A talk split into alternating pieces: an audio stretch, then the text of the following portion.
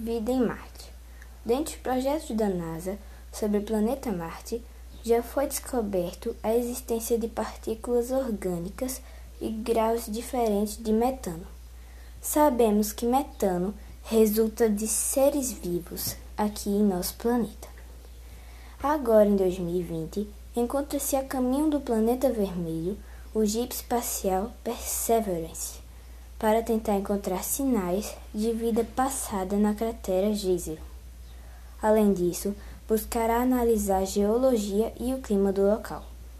O pouso do Perseverance está programado para 18 de fevereiro de 2021.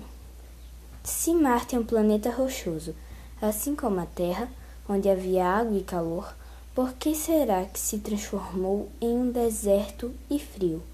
A resposta pode ajudar a prever o que pode acontecer com o nosso planeta, ou quem sabe ele poderá ser habitado.